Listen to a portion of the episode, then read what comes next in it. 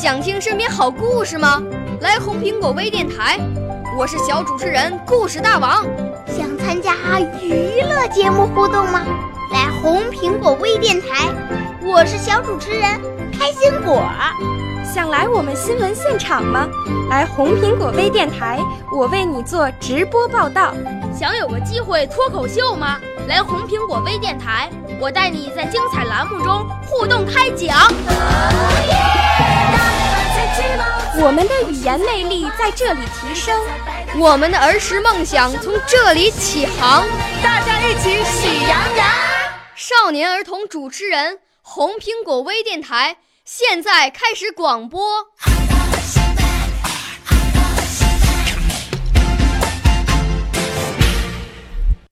大家好，我是东城区少年宫小茶人俱乐部的葛天宇。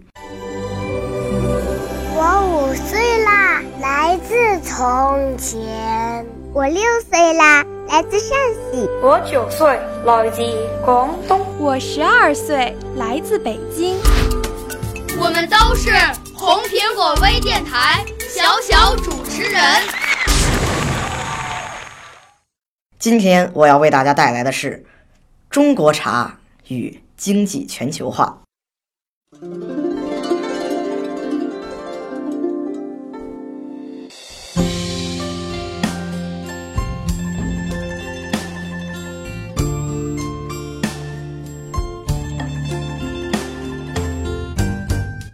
茶的传播在最近的一百多年达到了高潮，从亚洲到非洲，茶在所有适宜的土地上都找到了家。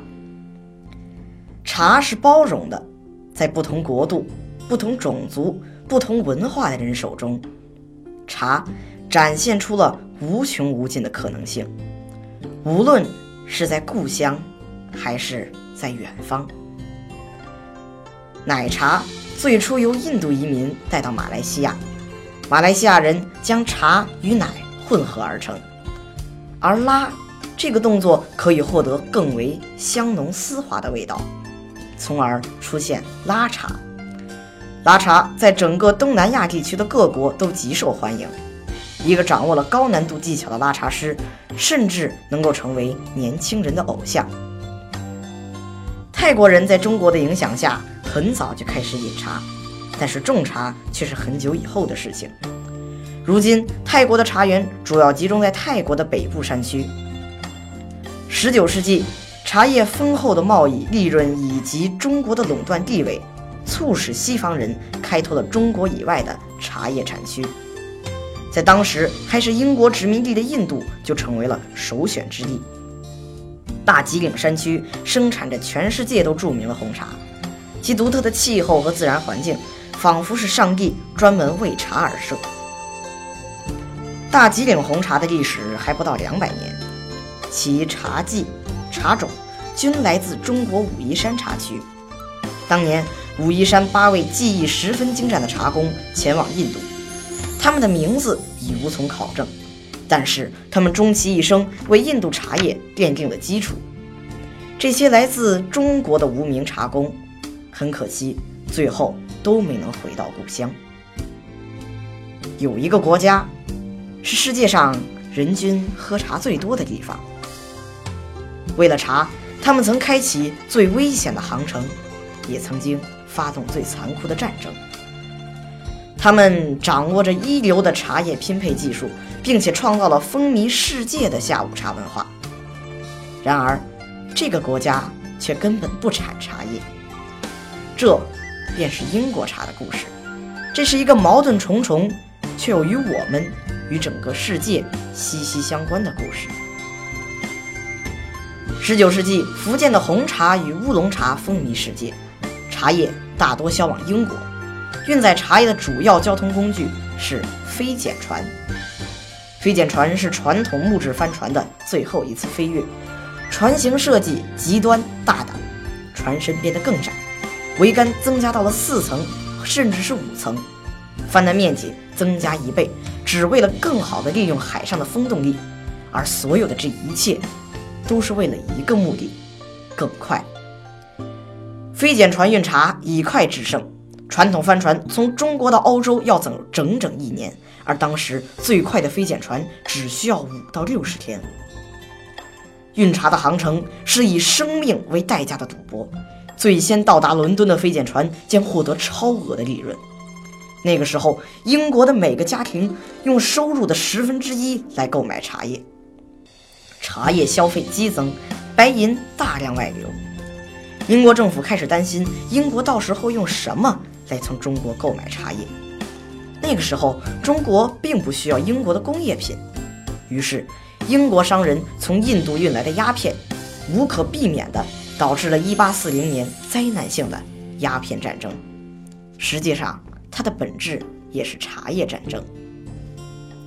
英国从认识茶到举国疯狂的爱上茶，只用了不到两百年的时间。而让英国人认识茶叶价值的，是一位葡萄牙的公主凯瑟琳，她同样也是英国的第一位饮茶王后。饮茶王后令英国的上流社会倾倒，而她带来的饮茶时尚流行了四百多年。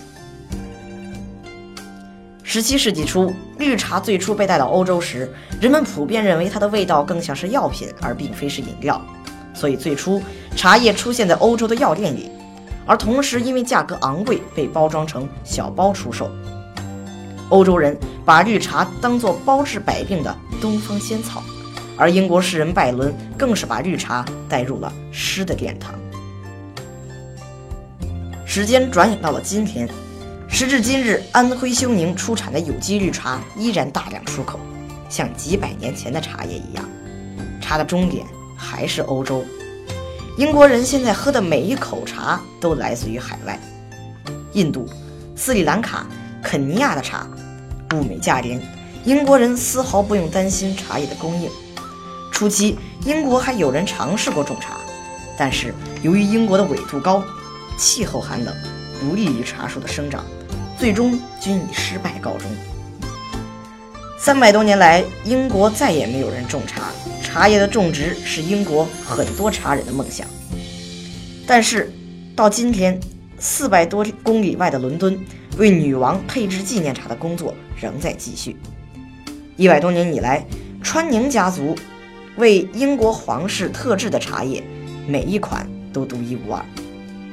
而在今天，伦敦的希尔顿沃尔夫酒店每个月也都举办一次像一百多年以前盛行一时的茶舞会。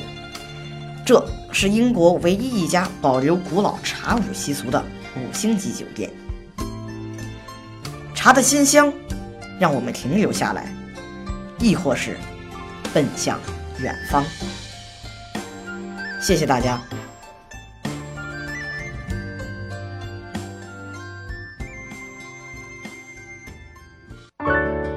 少年儿童主持人，红苹果微电台由北京电台培训中心荣誉出品，微信公众号：北京电台培训中心。